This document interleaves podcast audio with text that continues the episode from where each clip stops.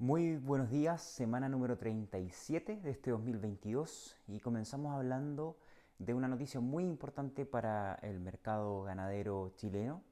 La empresa Coexca, una empresa donde hay inversores productores porcinos de, de este país, que hace 20 años han creado una estrategia muy fuerte a nivel nacional de comercialización y también de exportación a los principales países asiáticos y también el resto del mundo, eh, ha creado un proyecto llamado Granjas Integradas. Este es un hito para el sector porcino ganadero, ya que no existe un modelo precedente que eh, entregue un modelo justamente de integración. Un modelo que ha sido muy exitoso en España, en Alemania, en Canadá, Estados Unidos, Brasil,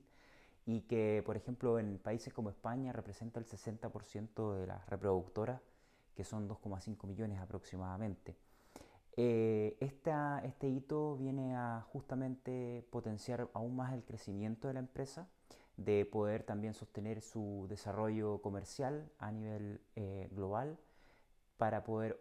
abastecer la demanda que obviamente está aumentando por parte de países asiáticos y todos sus clientes. Así que muy contento de poder anunciar esta noticia y felicitaciones a la empresa Coexca y deseamos mucho éxito en este, en este nuevo camino.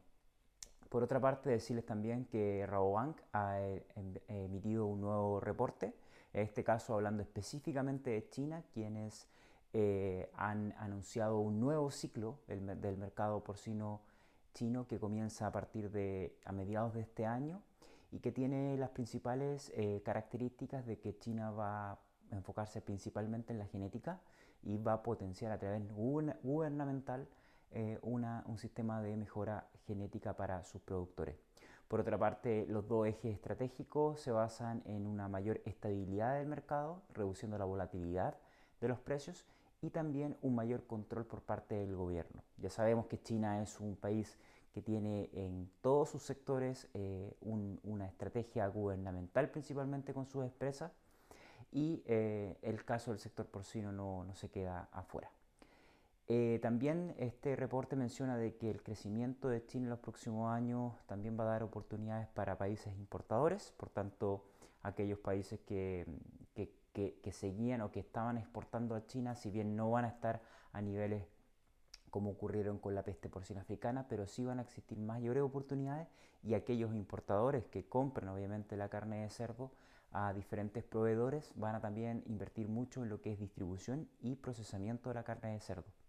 También comentan de que el sector va a estar cada vez más concentrado. Hoy en día ya el 20% eh, de la producción de carne de cerdo los tienen las primeras 20 empresas y hace dos años atrás solamente estas 20 empresas eh, producían solo el 10 al 11%. Pues eso quiere decir de que está creciendo fuertemente la concentración del mercado y eh, los productores pequeños van a tener cada vez menos participación debido a que el gobierno está enfocándose en tener la menor cantidad de actores para poder obviamente trabajar en eficiencia y aumentar su productividad. Y finalmente decirles de que mm, una de las noticias que más me ha sorprendido en el último tiempo y de que también he compartido con otros amigos es que Estados Unidos ha estado eh, con una fuerte estrategia de promoción de carne de cerdo a nivel incluso de Estados Unidos eh, dentro para el público latino, pero también para fuera de Estados Unidos, hacia los países latinoamericanos. Ya sabemos que este año Estados Unidos tiene niveles récords de exportaciones hacia México, también a República Dominicana, debido a la peste porcina africana que tiene este país, pero también está fuertemente la exportación hacia Colombia, hacia Perú y otros países de Latinoamérica.